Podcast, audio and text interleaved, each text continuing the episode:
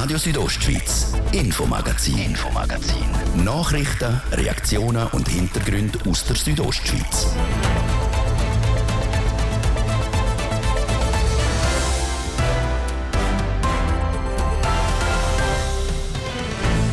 Geht es nach dem Plan von einem Fachgremium von Medizinern, müsste die Kinderintensivstation im Kantonsspital Graubünden geschlossen werden.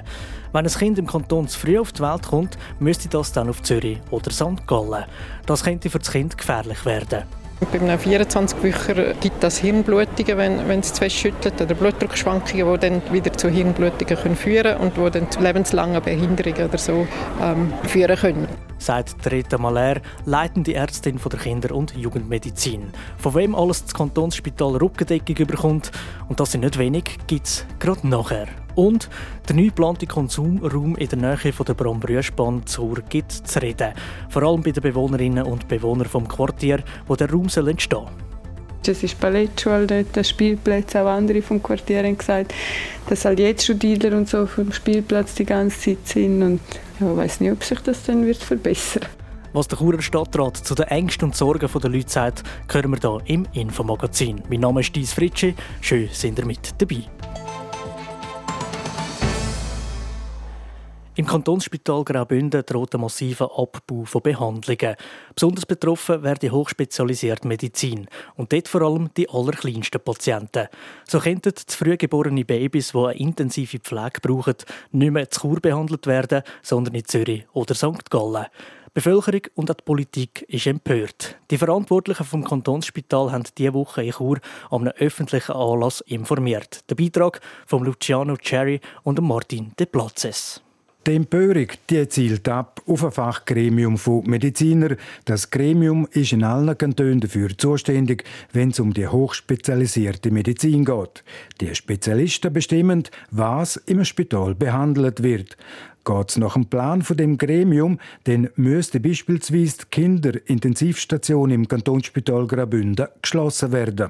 Das stoßt bei den Verantwortlichen vom Kantonsspital mehr als nur sauer auf. Sie kämpfen zusammen mit der Politik, dass das alles nicht passiert. An vorderster Front kämpft der Präsident vom Stiftungsrat vom Kantonsspital, der Ständerat Martin Schmid. Ich bin froh, dass das Thema jetzt oberst auf der politischen Agenda ist, weil wenn Graubünden eine Kinderklinik verliert, wo wir dezentrale Versorgung haben für unsere Familien, für Neonatologie, für Risikoschwangerschaften, das wäre ein sehr einschneidender Entscheid und darum wehren wir uns mit Händen und Füßen äh, gegen das, weil ich als Familienvater, das verstehe ich einfach schlicht nicht. Damit das Spital hochspezialisierte Medizin praktizieren darf, müssen pro Jahr eine bestimmte Anzahl Fälle erreicht werden. Das jährliche Limit ist dafür da, dass die Spitäler die Qualität der Behandlungen hochhalten können.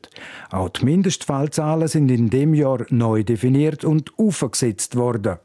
Für Kantone mit nicht so hohen Bevölkerungszahlen wäre es schwierig, um auf die Anzahl Fälle zu kommen. Es könnte doch nicht sein, dass alles von den Fallzahlen abhängt, sagt der Gesundheitsdirektor und Bündner Regierungspräsident Peter Bayer. Es wird rein auf die Fallzahlen oder fast nur auf die Fallzahlen abgestützt und eine Qualität, wo wir eigentlich in allen Bereichen, wo wir hochspezialisierte Medizin in Graubünden anbieten können, garantieren. Wir sind auch mindestens so kostengünstiger, vielfach eben auch günstiger als andere. Und darum ist es auch so unverständlich, dass man rein auf Fallzahlen oder Mindestfallzahlen abstützt, wenn eben auch die Qualität stimmt. Weil das Kantonsspital Graubünden die Fallzahlen nicht erreichen wird, werden verschiedene Behandlungen gestrichen. Vom Entscheid von der Streichung ist unter anderem Kinderintensivstation betroffen. Es kann sein, dass der Bereich Kinderonkologie, Traumatologie und Neugeborenenpflege im Kantonsspital Graubünden wegfallen. Sollte denn ein Kind beispielsweise im Engadin zu früh auf die Welt kommen, dann müsste man das Kind auf St. Gallen oder Zürich bringen. Der weite Weg könnte gerade für die kleinsten Patienten aus Graubünden ein Problem sein, sagt die leitende Ärztin von der Kinder- und Jugendmedizin Rita Maler. Da gibt es auch Studien und Daten, dass wenn man die Kinder nicht primär gut versorgt oder dann eben auch zuerst auf langen Transport schickt, wo, wo dann schüttelt und bei einem 24-Bücher ähm, gibt das Hirnblutungen, wenn, wenn es zu fest schüttelt, oder Blutdruckschwankungen, die dann wieder zu Hirnblutungen können führen und die dann zu lebenslangen Behinderungen oder so ähm, führen können. Das ist schon outcome-relevant, also bezüglich Überleben wie auch spätere Behinderungen oder so. Müsste man Bündner Patienten also in Spitäler wie Zürich oder St. Gallen bringen, könnte das problematisch sein. Es sind aber nicht nur der Weg und die Reisezeit das Problem, sondern auch die Kapazität vom Universitätsspital in Zürich und dem Spital in St. Gallen. Weil die Unispitäler teils jetzt schon ausgelastet sind, wird es nur noch schwieriger, wenn die Bündner Patienten auch noch dazukommen. Dass die Spitäler in Zürich und St. Gallen überlastet sind, sei letzten Winter schon vorgekommen, sagt der Bündner Gesundheitsdirektor Peter Bayer. Jetzt gerade der Winter, dass äh, gerade Kinder von Zürich oder von St. Gallen auf Kur verleiht worden sind, weil man in Zürich und St. Gallen keine Kapazität mehr hatte, kein freies Bett. Sie sind auf Kur gekommen. Das heißt auch, dass da offenbar Qualität stimmt, dass da gute Leute hat, die die haben können adäquat behandeln Und darum ist es umso unverständlich, wenn man jetzt sagt, das soll man da zumachen und verlegen in einen anderen Kanton. Eine grosse Rückendeckung kriegt das Kantonsspital auch von den Fachleuten in der Neugeborenenpflege, weiss die leitende Ärztin von der Kinder- und Jugendmedizin Rita Maler. Alle Neonatologiestationen in der Schweiz haben eine Stellungnahme gemacht und gesagt, es braucht Kur, es braucht das Kantonsspital, weil wir haben alle nicht die Kapazität, all die Fälle zu übernehmen. Also es sind eigentlich alle Fachärzte oder Neonatologen sind eigentlich ähm, gleicher Meinung, dass es, dass es äh, unsere Neonatologie braucht. So tritt Maler, die leitende Ärztin von der Kinder- und Jugendmedizin, die zusammen mit den Verantwortlichen vom Kantonsspital Graubünden und auch der Politik dafür kämpft, dass die Kinderintensivstation in Chur nicht geschlossen wird. Das Fachgremium für hochspezialisierte Medizin wird wahrscheinlich im Frühling entscheiden, was in welchem Spital behandelt werden kann und was nicht. Die Gemeinde Schiers muss das Gemeindepräsidium neu besetzen. Einfach dürfte es aber nicht werden. Der Grund, der bisherige Uli Töni ist am letzten Freitag überraschend nicht wiedergewählt worden. Jetzt will er den Battle hinwerfen. Und ansonsten stellt sich bis jetzt niemand zur Verfügung. Wir gehen zum Anfang dieser Geschichte mit der Jasmin Schneider. Seit 2018 ist der FDPler Ueli Tönig Gemeindepräsident von Schiers. Am letzten Freitag hat er sich den Wähler Gemeindeversammlung zur Wiederwahl stellen. Die Versammlung ist mit 176 Personen außerordentlich gut besucht und eigentlich wäre der Wiederwahl nichts im Weg gestanden. Gegengandidaturen waren im Vorfeld keine bekannt, auch an der Versammlung selbst waren keine Vorschläge eingegangen. So der Ueli Töni gegenüber der Zeitung Südostschweiz. Nach der schriftlich durchgeführten Wahl dann aber die Überraschung, der Nico Mozzarelli, der gar nicht kandidiert hat, macht 63 Stimmen, der Ueli Töni 42. Das absolute Mehr ist nicht erreicht worden. Es kommt also zu einer weiteren Wahl. Nur fehlen für die bis jetzt Kandidaten. Aufgrund der Art und Weise der Wahl und des Resultats habe ich meine Kandidatur zurückgezogen. Es wurde versucht, mir eins auszuwischen. Ich stehe am 17. November nicht mehr zur Wiederwahl. So der Ueli Töni. Und der Nico Mozzarelli, der lässt sich in der Zeitung Ostschweiz folgendermaßen zitieren. Ich wurde von ein paar Leuten auf eine Kandidatur angesprochen, habe mir eine solche überlegt, aber den betreffenden Personen drei Wochen vor der Wahl mitgeteilt, dass ich nicht zur Verfügung stehe. An dem ändere das Resultat der Gemeinsversammlung nicht. Ich stehe auch an der für den 17. November angesetzten Gemeindepräsidentenwahl nicht zur Verfügung. Doch wie hat es so weit kommen auf der Suche nach Antworten hilft der Lukas Bardil, der SP-Grossrat aus Schiers, ist an der Gemeinsversammlung letzten Freitag dabei gewesen. Ich weiss auch nicht genau, welcher Kreis dahinter steht. Für mich ist das auch äh, etwas aus dem blauen Himmel gewesen, also ein Blitz aus blauem Himmel, dass da plötzlich jemand so viele Stimmen bekommt und letztlich das beste Wahlergebnis erzielt, wo ich dann aber nicht zur Verfügung stellen will.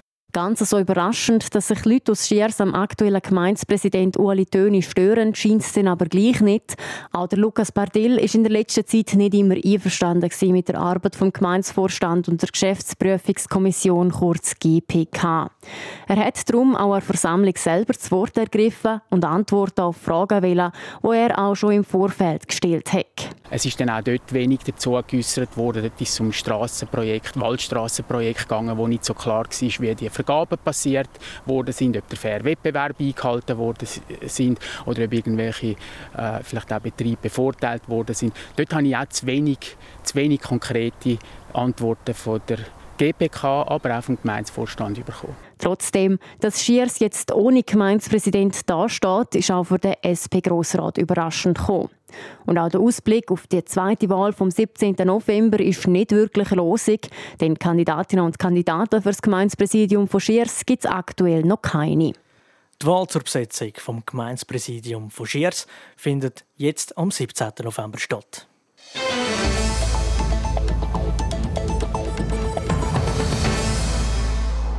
Vor einer Woche hat die Stadt Chur bekannt gegeben, dass Chur endlich ihren Konsumraum überkommt.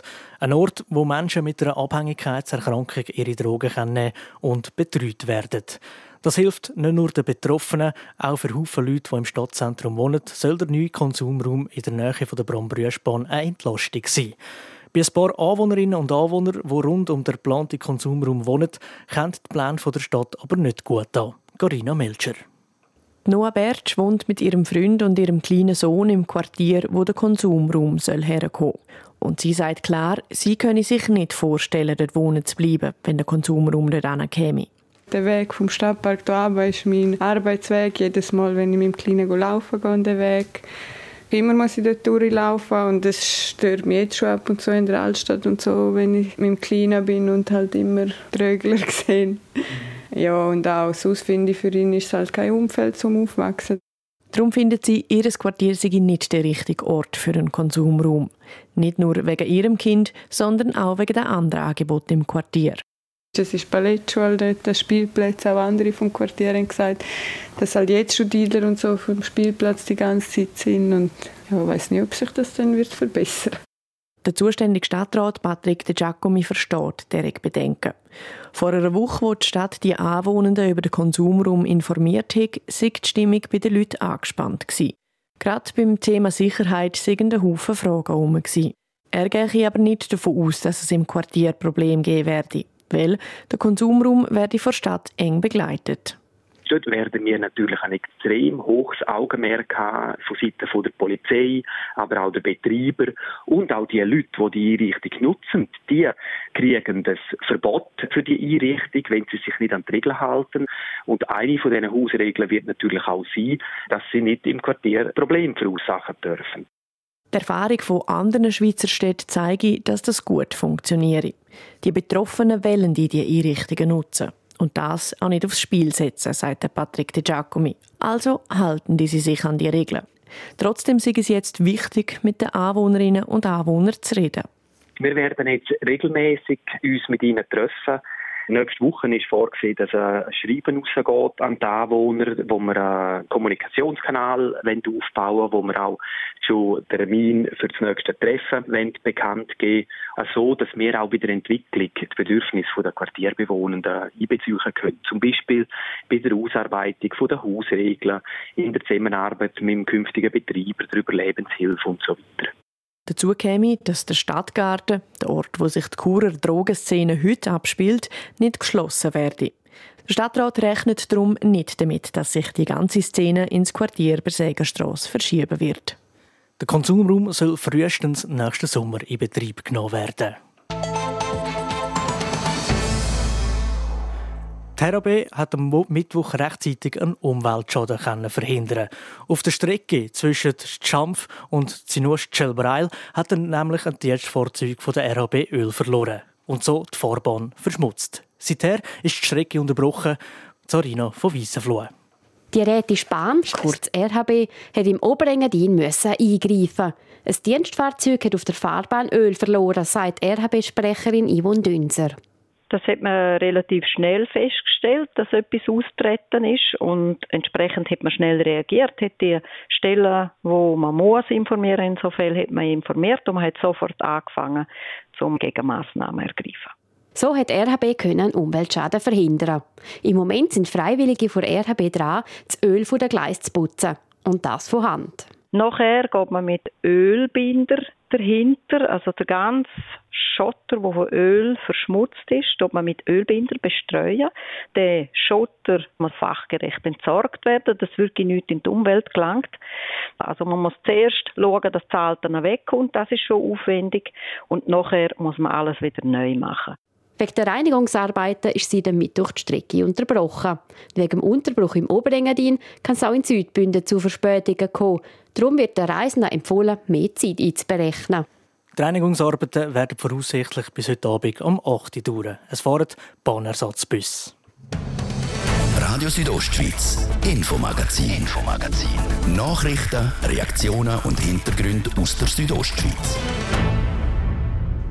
Sehr hohe und weite Sprünge mit spektakulären Tricks. Nächsten Mittwoch sind in Chur in der Oberenau die ersten Training der Athletinnen und Athleten für das Big Air Chur 2023. Das Gestell der Schanze steht zum grössten Teil schon. Von Schnee ist momentan aber noch weit und breit keine Spur umeinander. Am Ende der Landebahn steht das Zelt. In dem Zelt wird der Schnee für die Schanze am Big Air gemacht. Ungefähr 800 Kubikmeter Schnee. Das entspricht etwa einem Volumen von einem Einfamilienhaus. Der Schnee wird durch Maschinen gemacht, sagt der Leiter der Schneeproduktion Max Kaiser. Das ist eigentlich ein relativ einfacher Prozess wie im Kühlschrank zu Hause, nur viel, viel größer. Also es wird in den Maschinen wird das Wasser runtergekühlt, bis es friert und dann fällt es unten als, als Schnee raus. Die Schneeproduktion startet damals eine Woche vor dem Training. Der Schnee wird dann nachher im Zelt gelagert, dass er nicht wegschmilzt. Einen Tag vor dem Training wird dann das Zelt weggenommen und der Schnee wird auf der Schanze verteilt.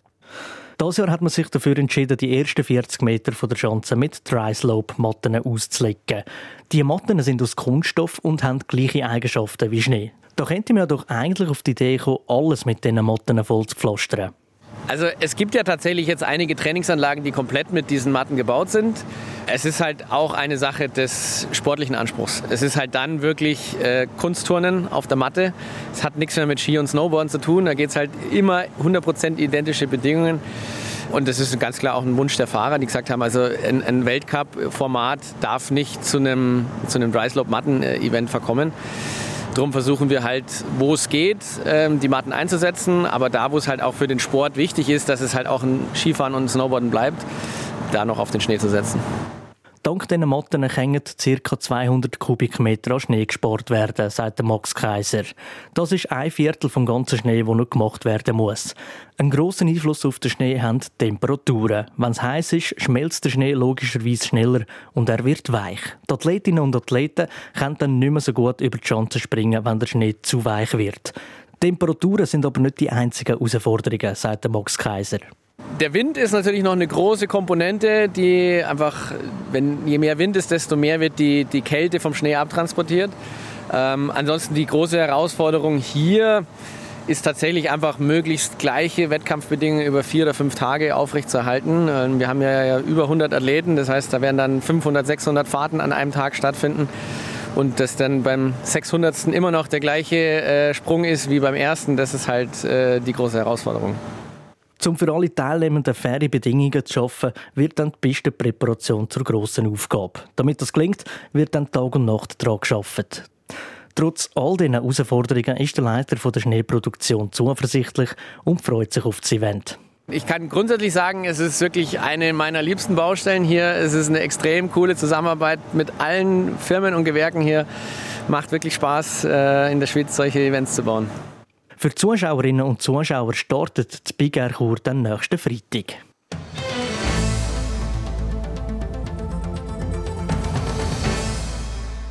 Wenn der HCD einen neuen Spieler verpflichtet, kommt er normalerweise nach Davos und lernt zuerst mal alle kennen und macht ein paar Training. Beim slowakischen Hockeyspieler Thomas Jurco ist das nicht der Fall. Wie die Reise von ihm nach Davos war und wie er sich eingelebt hat, berichtet der Laurin Michael und Zarina von Wiesenfloh. Der Thomas Jurco hat das Eishockey beim HC Kosice in der Slowakei gelernt. Die Reise auf Davos war alles andere als normal. Am 5 Uhr morgen musste er im Flüger sein, um am gleichen Tag noch das erste Mal für den HCD auf dem Eis zu stehen. Meistens kommt man beim neuen Club das erste Mal an, lernt alle kennen, trainiert mit ihnen und tauscht sich aus. Dass ein Spieler aber die Mannschaft beim ersten Spiel kennenlernt, ist nicht üblich. So auch für den Thomas Jurcho. Es war sicher anders Seine Mitspieler zum allerersten Mal am Match zu treffen, ist speziell. Es war ein sehr aufregender Tag Ich bin aber froh, dass der jetzt vorbei ist. Jetzt bin ich ein entspannter und probiere mich an die neuen Sachen zu gewöhnen. Uh, Trotz dem strengen Start freut es ihn, dass er jetzt in Davos ist. Ihm gefällt das Dorf wie auch das Land sehr gut. Er hat bis jetzt sechs Spiele für den Bündner Hockey Club gemacht und hat auch schon zwei Goals schiessen. Der Thomas Jurcho hat in seiner Karriere schon viel erlebt. In der NHL hat er schon über 200 Matches gespielt. Dazu kommen noch zahlreiche Einsätze für die slowakische Nationalmannschaft. In Davos gibt es aber vor allem etwas, was es speziell macht. Mir gefallen die Zuschauer, die sind wirklich super. Ich bin von Europa und weiß, dass Zuschauer wild sein können.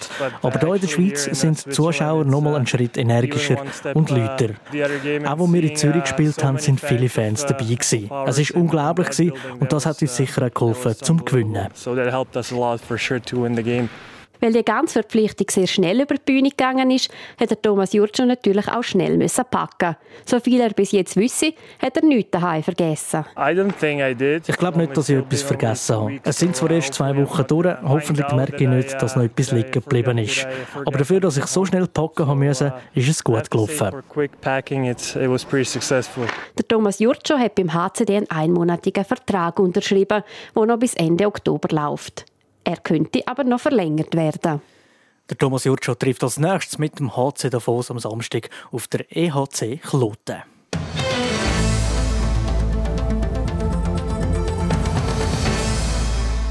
Das war es auch schon wieder mit dem Infomagazin. Gefunden tut man die ganze Sendung natürlich auch online. Entweder auf rso.ch oder überall dort, wo es Podcasts gibt. Mein Name ist Dies Fritschi. Ich wünsche allen zusammen einen gemütlichen Abend. Radio Südostschweiz, Infomagazin, Infomagazin. Nachrichten, Reaktionen und Hintergründe aus der Südostschweiz.